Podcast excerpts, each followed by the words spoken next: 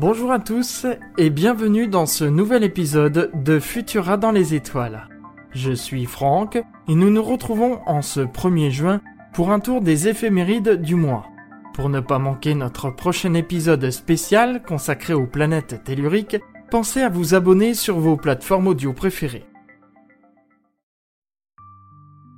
Avant toute chose, pour toute observation, il vous faut tout d'abord vous éloigner de toute source lumineuse, centre-ville, lampadaire, route. Privilégiez la campagne avec un horizon bien dégagé si les observations se déroulent au ras de celui-ci. Attendez quelques minutes afin que vos yeux s'habituent à l'obscurité. Voici une sélection d'événements marquants à observer soit à l'œil nu, soit avec une paire de jumelles ou un télescope durant ce mois de juin. Le mardi 1er juin, je vous invite à sortir tôt le matin, vers 4h15. C'est tôt, certes, mais ensuite les premières lueurs de l'aube apparaîtront et vous gêneront pour observer correctement. Au-dessus de l'horizon sud-est, vous trouverez un croissant lunaire. À sa gauche, un peu plus haut, vous trouverez un point brillant. Il s'agit de la planète Jupiter.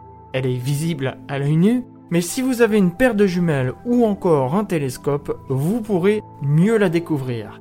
Et si le télescope est assez puissant, vous pourrez deviner les bandes nuageuses sur la planète Jupiter puisqu'il s'agit d'une planète gazeuse. C'est d'ailleurs la plus grosse planète du système solaire. Et vous pourrez peut-être aussi deviner la grande tache rouge qui est un gigantesque anticyclone qui sévit sur la planète depuis plus de 350 ans. Huit jours plus tard, le mardi 8 juin, je vous invite à observer cette fois-ci en soirée. Il vous faudra attendre 23h30 que les dernières lueurs du crépuscule disparaissent. N'oublions pas que nous sommes au mois de juin, nous sommes dans la période où les jours sont les plus longs et les nuits les plus courtes. Au-dessus de l'horizon nord-ouest, vous trouverez un petit point rouge. Il s'agit de la planète Mars.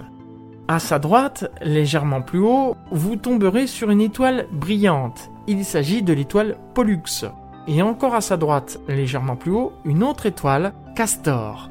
Ces deux astres font partie de la constellation des Gémeaux. Ce sont d'ailleurs les astres les plus brillants de cette constellation. Si vous reliez mentalement la planète Mars, Pollux et Castor, cela représente une ligne oblique dans le ciel, très jolie à voir. Bas sur l'horizon, il vous faudra cependant un site bien dégagé pour profiter au mieux de cette observation qui sera visible à l'œil nu, mais aussi avec une paire de jumelles ou même un télescope. Le jeudi 10 juin, le Soleil a rendez-vous avec la Lune. En effet, la Lune passera entre le Soleil et la Terre et projettera son ombre sur le globe terrestre. Les observateurs qui se trouveront dans la bande de totalité auront le privilège d'assister à une éclipse totale de Soleil. Il s'agira là d'une éclipse annulaire de Soleil. En effet, la Lune en tournant autour de l'astre du jour ne décrit pas un cercle parfait.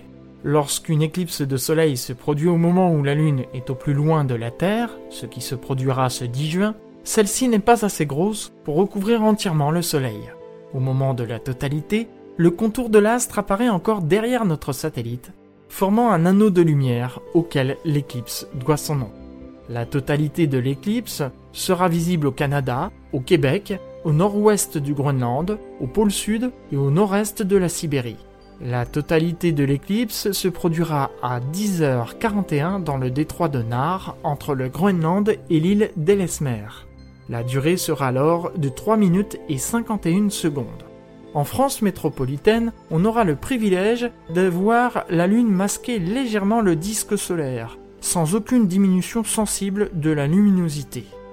Au moment du maximum, qui se produira à midi 11 heure locale, les observateurs qui se trouveront à Brest pourront voir 29% de la surface masquée, seulement 23% pour ceux qui seront à Paris, 18% pour ceux de Dijon et seulement 8% pour les observateurs qui se trouveront à Marseille.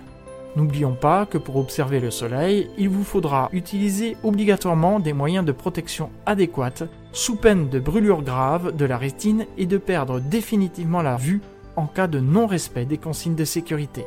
Nous vous invitons à vous rapprocher des associations d'astronomie organiseront des sessions d'observation en toute sécurité. Le dimanche 13 juin, je vous invite à regarder au-dessus de l'horizon nord-ouest vers 23h30 après que les dernières lueurs du crépuscule aient disparu.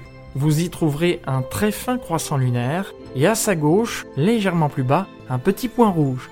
Il s'agit de la planète Mars. Visible à l'œil nu, mais vous pouvez aussi observer ce joli rapprochement avec une paire de jumelles et pourquoi pas même avec un télescope. Et là, la planète Mars se dévoilera dans toute sa splendeur.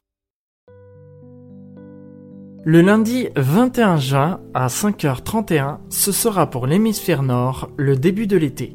En milieu de journée, le soleil culminera au plus haut dans le ciel. Ce sera aussi le jour le plus long et la nuit la plus courte.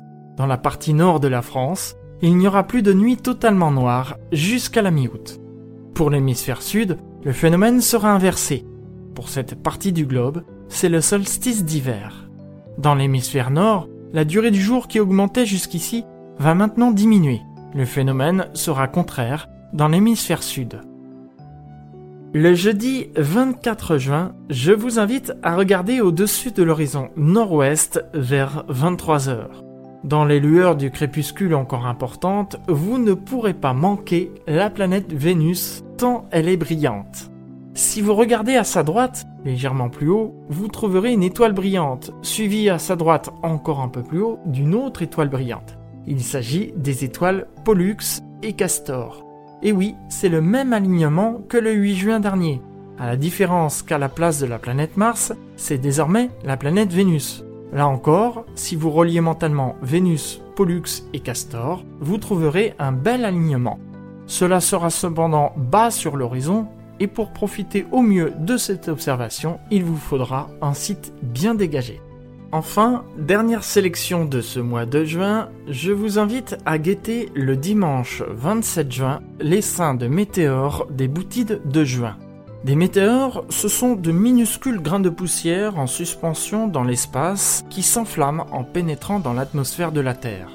On appelle cela aussi des étoiles filantes. Cet essaim est actif du 22 juin 2 juillet. Le nom provient de la constellation dont il est proche, la constellation du Bouvier, qui se dit Boot en latin. D'une vitesse de 18 km par seconde, ces étoiles filantes sont considérées comme très lentes comparées aux plus rapides qui atteignent 80 km par seconde. C'est d'autant mieux pour les observateurs qui ont ainsi le temps de les apprécier. Il est difficile cependant d'évaluer le taux horaire qui varie sans cesse d'une année à l'autre. En 1928, des Russes ont observé un taux horaire de 500. Les derniers taux les plus importants remontent à 1998 avec une valeur de 100 et à 2004 où il était de 50. Un essaim à surveiller donc. Pour observer les boutiques de juin, il vous faut regarder en direction de la constellation du Bouvier, que vous trouverez au-dessus de l'horizon nord-ouest vers 4h15. C'est tôt, certes, mais après les lueurs de l'aube rendront l'observation impossible. Cependant, la présence d'une grosse lune pourrait vous gêner pour observer les météores les plus faibles. Et pour les guetter, il n'y a pas besoin de jumelles ni de télescope, vos yeux suffisent. Merci d'avoir écouté ce podcast Futura dans les étoiles. Retrouvez les éphémérides complètes sur notre site. Si vous appréciez notre travail, n'hésitez pas à vous abonner et à nous laisser un commentaire et 5 étoiles sur les plateformes de diffusion pour nous soutenir et améliorer notre visibilité. Vous pouvez nous retrouver sur Apple Podcast, Spotify, Deezer, Castbox et bien d'autres pour ne plus manquer un seul épisode. Quant à moi, je vous retrouve le 15 juin pour vous parler des planètes telluriques. Bonne observation